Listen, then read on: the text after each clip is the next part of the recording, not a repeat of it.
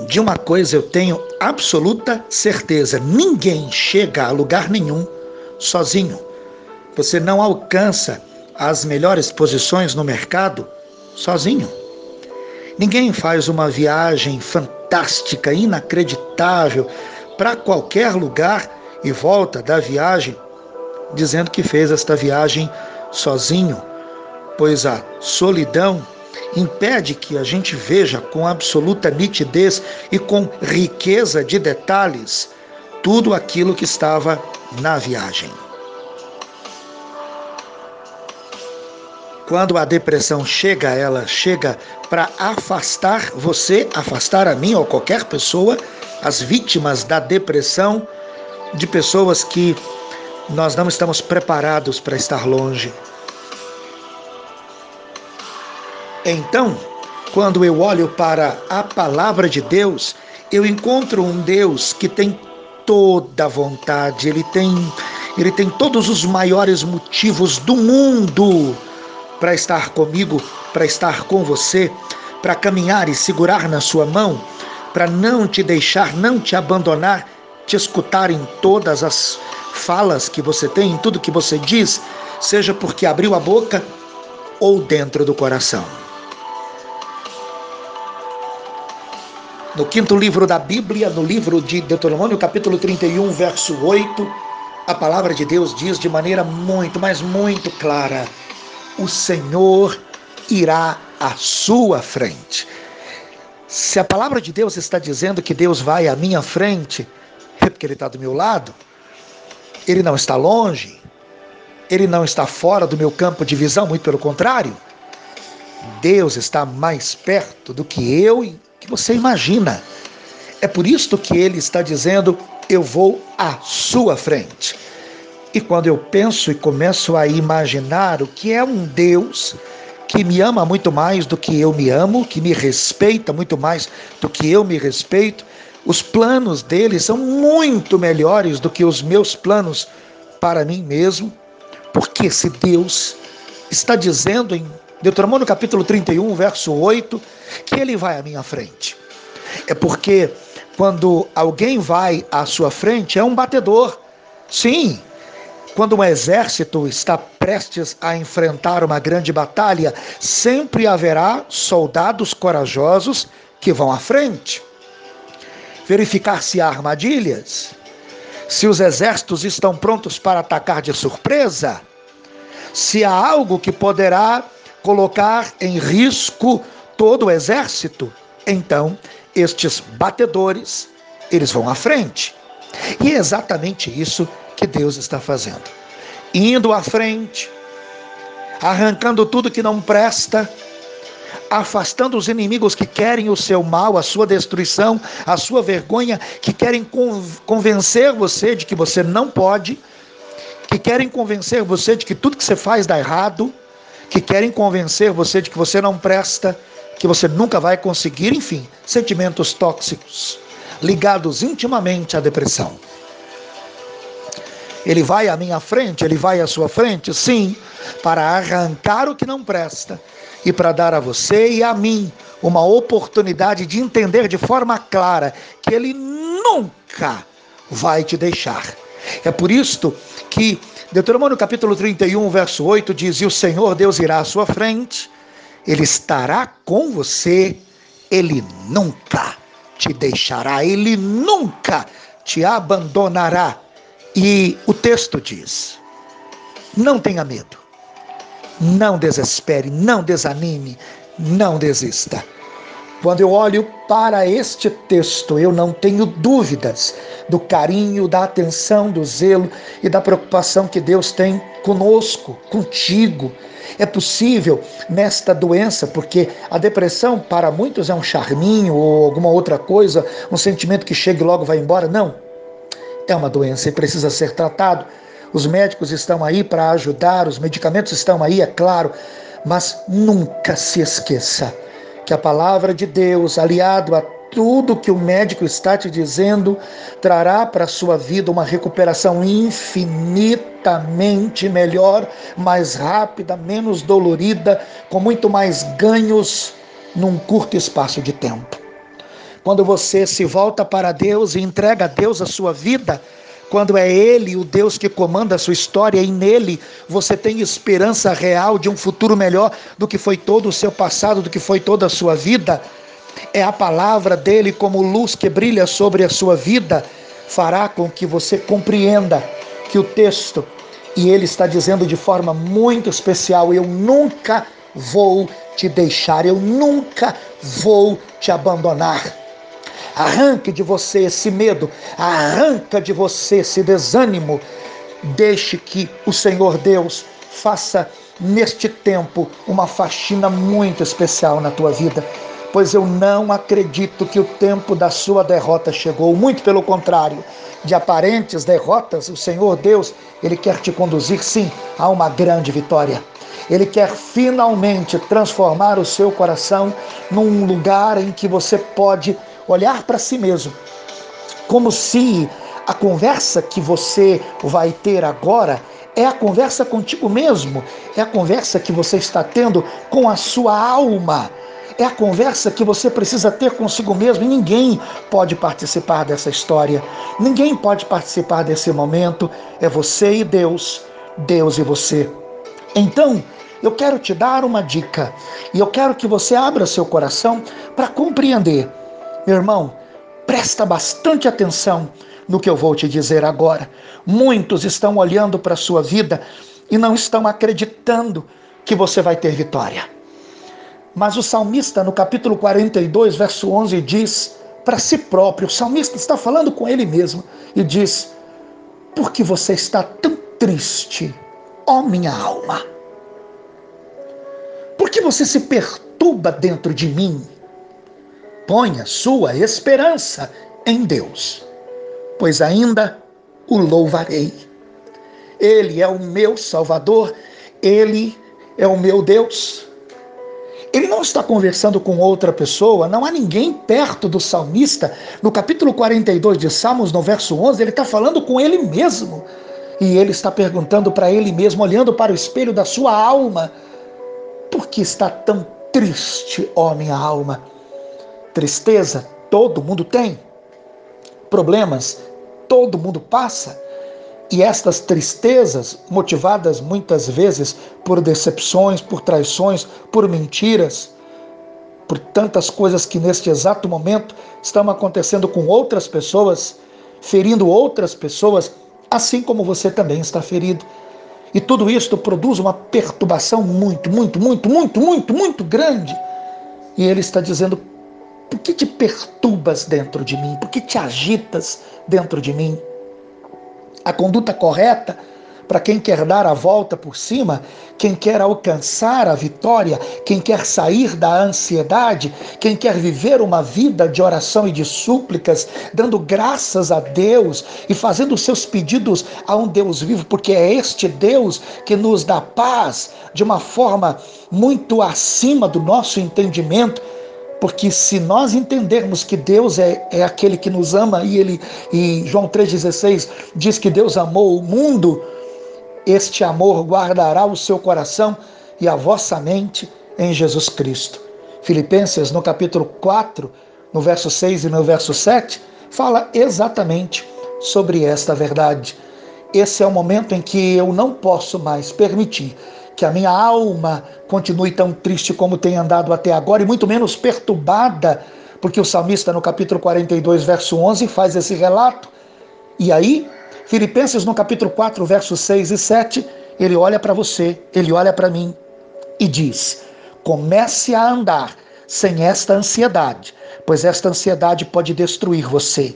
E eu entro como um profeta de Deus neste tempo para dizer para você, meu irmão, você que está aqui agora participando comigo nesse momento tão importante, não ande ansioso. Não deixe que estas situações dominem o seu coração. Não permita que estas coisas aconteçam como muitos dizem que tem que acontecer. Deus quer segurar na sua mão e vai acontecer um milagre de Deus na sua vida? Sim, vai acontecer um milagre de Deus na sua vida. Deus, Ele quer que você Ele sabe, e eu vou abrir meu coração contigo, ele sabe que você está carregando um grande peso sobre você. Ele já viu, ele vasculha a sua vida. Salmo 139 diz que ele conhece todo. Antes que você fale alguma coisa, ele já sabe o que, você vai dizer. E 1 Pedro, no capítulo 5, verso 7, ele diz: Lance sobre o Senhor toda a vossa ansiedade, porque Ele, o Senhor, Ele tem cuidado de você. E você pode questionar dizendo como Deus tem cuidado de mim se eu estou sofrendo tanto. É claro que Deus cuida de você. O ar que você respira é Ele que preparou com a umidade necessária. A fruta que você come, o sabor, quem deu foi Deus. Às vezes que você consegue dormir, quando você consegue dormir, porque quem está vivendo um momento de depressão também não tem sono, ou, ou tem um sono exagerado. É verdade. Quem está com depressão, ou ele perde todo o apetite, ou ele quer comer tudo que está na frente dele, ou ele dorme, dorme, dorme, dorme, dorme, dorme, como quem nunca mais quer parar de dormir, ou ele tem insônia. Todo exagero, todo extremo é acompanhado de um abismo. É isso que Deus quer para você? Você está querendo dizer para mim que é essa vida que você está vivendo que Deus preparou para você? Claro que não. Ele então diz, 1 Pedro capítulo 5, verso 7, lance sobre o Senhor toda a vossa ansiedade. Ele tem cuidado de você.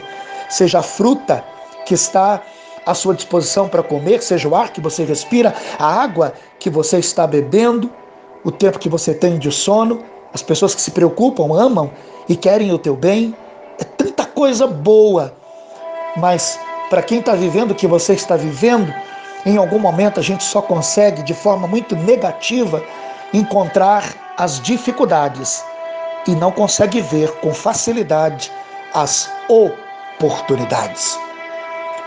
Eu quero então que você comece a visitar a sua vida e a perguntar para você mesmo. Provérbios, no capítulo 12, verso 25, diz que o coração ansioso, o coração que está com muita ansiedade, é um coração que está deprimido. E o coração deprimido, ele nunca vai alcançar vitórias. Um coração deprimido nunca vai alcançar o que Deus tem para a sua vida. Nós vamos dar a volta por cima. Provérbios no capítulo 12, verso 5: o coração ansioso deprime o homem, mas uma palavra boa, uma palavra abençoada, uma palavra vinda do coração de Deus animará esse homem a uma guerra contra você. O arco inimigo da sua vida que vem para matar, roubar e destruir não te quer feliz. O inimigo de nossa alma quer impedir você de ver o nascer do sol e o que o Espírito Santo preparou para a sua vida nós hoje, juntos, nesta série de ministrações que eu estou gravando, esta já é a segunda ministração e outras como esta virão. Este é o tempo, esta é a hora em que você precisa brecar, frear, parar, impedir que estes sentimentos tóxicos dominem a tua vida e o seu coração. Esse é o momento em que você precisa olhar para o espelho da sua alma e dizer para você mesmo: Eu mereço ser feliz, porque Jesus morreu na cruz do Calvário para que eu pudesse viver uma vida de alegria, viver uma vida de felicidade. O salmista no capítulo 126, do verso 4 ao verso 6, diz: Senhor, restaura-nos, assim como enches o leito dos rios no deserto, aqueles que semeiam com lágrimas, com cânticos de alegria colherão.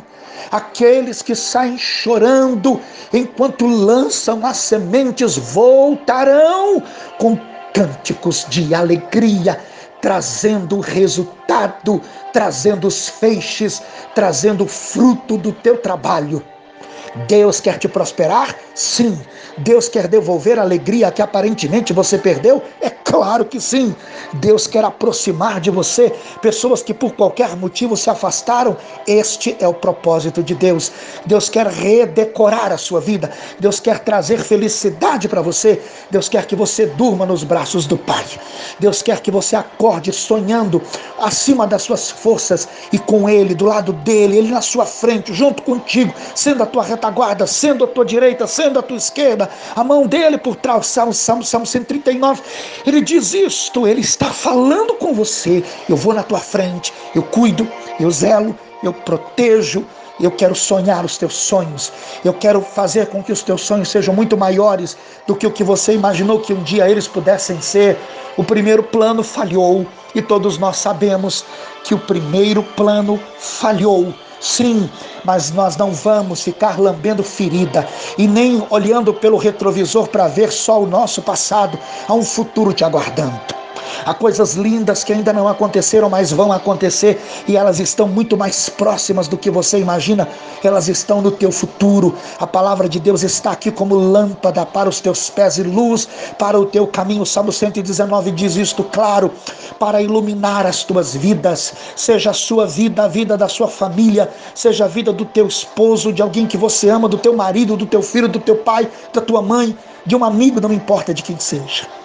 Não é só você que está precisando de luz. Pessoas que estão próximas de você precisam de ouvir, precisam atender, precisam compreender. E você vai dizer a eles aquilo que eu estou lhe dizendo. O primeiro plano falhou. Mas o segundo plano é bem melhor do que o primeiro. E é este segundo plano que vai fazer valer a pena tudo que você já passou até agora. É este segundo plano, é esse agora em que Deus está dizendo muitas coisas que eu não queria que você fizesse, você fez. Muitos lugares que eu não queria que você estivesse, você foi.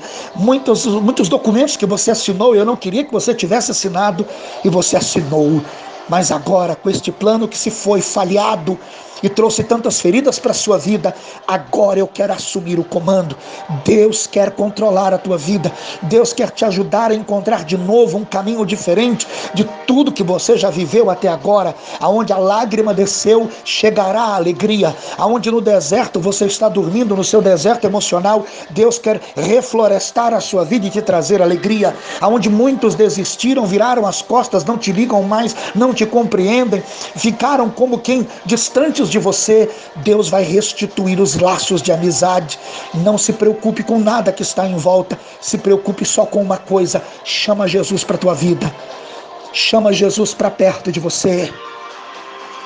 Convida o Cristo ressuscitado, que te ama muito mais do que você se ama. Deixe que o amor de Jesus mude a sua história. Deixe que Jesus faça na sua vida uma vida totalmente diferente do que você viveu pois nós estamos em guerra.